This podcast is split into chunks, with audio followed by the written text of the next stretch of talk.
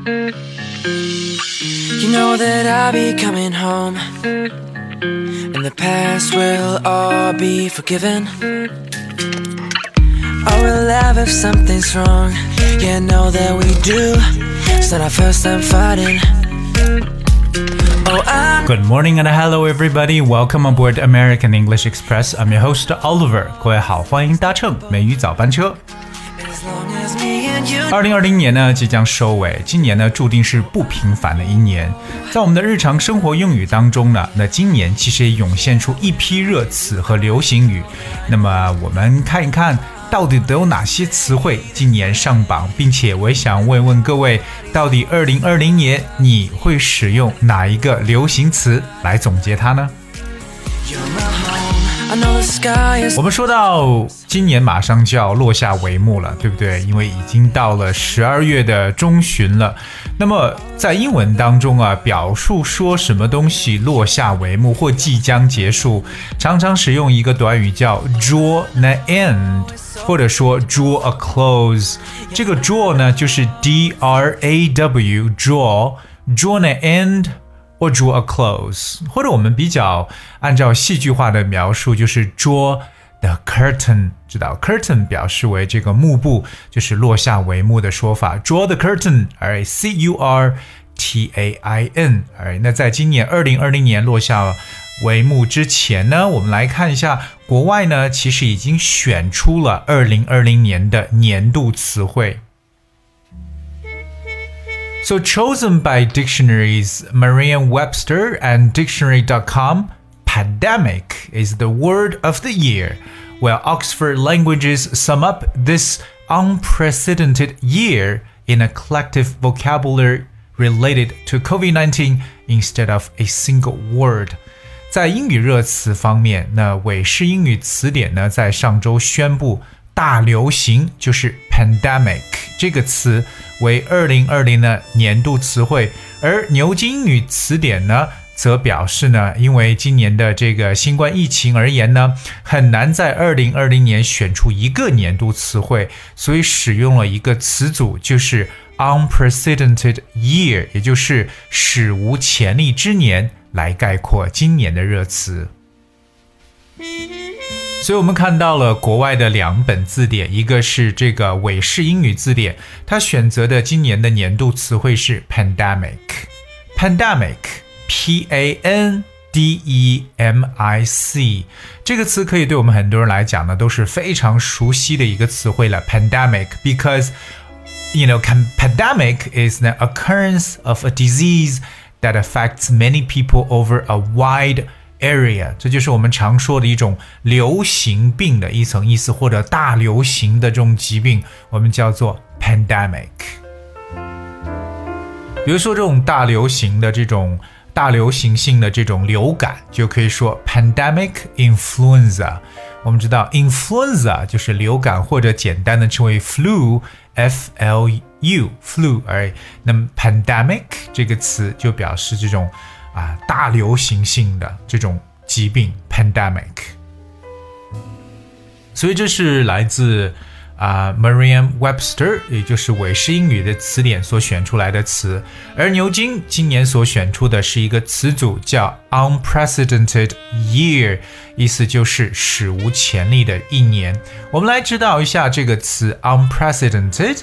我们知道 “precedent” precedent，p r e c e d e n t。Precedent 表示之前的意思，precedented，而 unprecedented，if you say something is unprecedented，it has never happened before，就是史无前例的这个词。So unprecedented，that's U N P R E C E D E N T E D，unprecedented。 So we describe the word unprecedented 这个词史无前例的，or you describe something as unprecedented, you are emphasizing that it is very great in quality, amount or scale。也可以表示像质量啊、规模呀、非常空前的一种说法，unprecedented。 比如说呢，这次使命被宣布为一次空前的成功。The mission has been hailed as an unprecedented success。 那么我们国内今年所挑选的热词都有哪些 candidates 一些候选的名单呢？Alright, according to China's National Language Resources Monitoring and Research Center, the top cyber phrase of the year in China is heroes in harm's way, a term used to pra praise courageous people who put their lives on the line in a time of crisis, especially people like medical staff, researchers, community workers, and volunteers who took part in the battle against COVID-19 this year.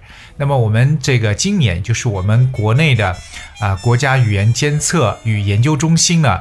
哎，发布了二零二零年的十大网络用语，其中呢最为人们关注的这个词呢，就是逆行者。对于逆行者的英文翻译呢，我们叫 heroes in harm's way。好，hero 大家都知道是英雄，对不对？H E R O heroes，我们用复数的形式，heroes in harm's way，以什么样的一种方式？harm。H A R M，我们知道 harm 表示为伤害的意思。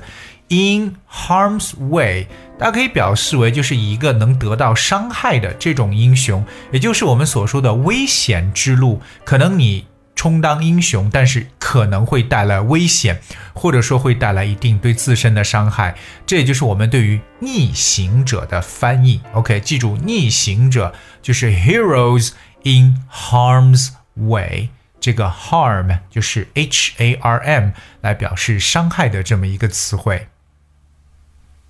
So heroes in harm's way，哎，我们这样一个术语呢，其实呢来去 praise courageous people，也就是我们所说的勇敢的人，who put their lives on the line in a time of crisis。哎，那我们来看几个特别重要的语言点。第一个就说到这个勇气可嘉的 courageous。 C O U R A G E O U S，它来自 courage 所变过来的这个形容词 courageous people。那还有一个很重要，就是他们冒着生命的危险，who put their lives on the line。Put one's life on line，意思就是 risk one's life，冒冒着生命的危险。这个 line 就是 L I N E，put one's life on line。冒着生命危险， 而特别呢是在什么？In time of crisis，在这种危急的、在危难的这种时刻，especially people like medical staff, researchers, community workers, and volunteers who took part in the battle against COVID-19 this year。特别呢，我们要关注的是 community workers，我们所说的社区工作者。 community workers。OK，我们知道一个社区就叫做一个 community，而 C O M M U N I T Y。那么这些人呢是 battle against COVID-19。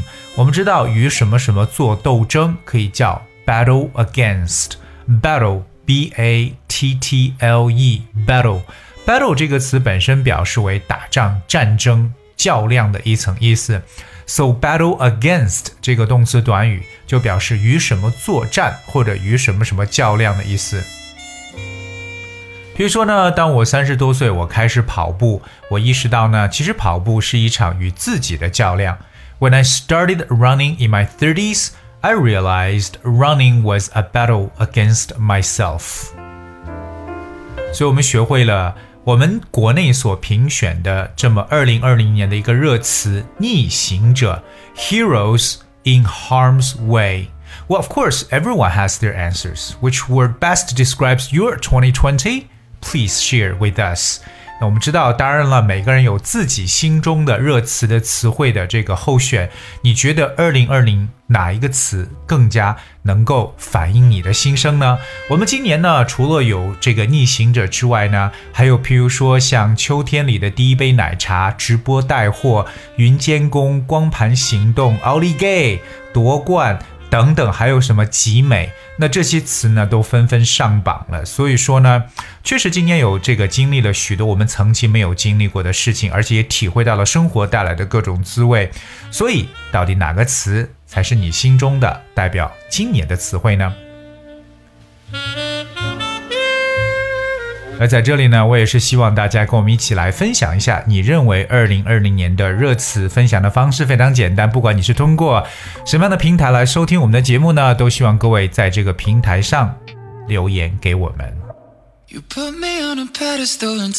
各位今年记住了二零二零年，首先呢，韦氏字典选出来的这个词就是大流行 （pandemic）。包括呢，英国的牛津用了一个 unprecedented year，史无前例的一年。包括我们国内的，根据我们国家语言监控资源啊监测研究中心所给出的词，选的是这个逆行者 heroes in a harm's way。当然，我也期待着你的答案。Okay, all right, guess that's we have for today's show。今天节目就到这里，最后呢，送上一首来自 Shawn Mendes 的歌曲。和 Justin Bieber 合唱的 Monster。Hope you guys enjoy and thank you so much for tuning. I'll see you tomorrow. Just let me know. I was 15 when the world put me on a pedestal. I had big dreams of doing shows and making memories. Made some bad moves trying to act cool, upset by their jealousy. Uh, lifting me up, lifting me up. Yeah. Turn me down, down, turn me down. down. I take responsibility for everything I've done. Yeah. Holding it against me like you're the holy one. Yeah. I had a chip on my shoulder, had to let it go. Cause unforgiveness keeps them in control. I came in with good intentions, then I let it go.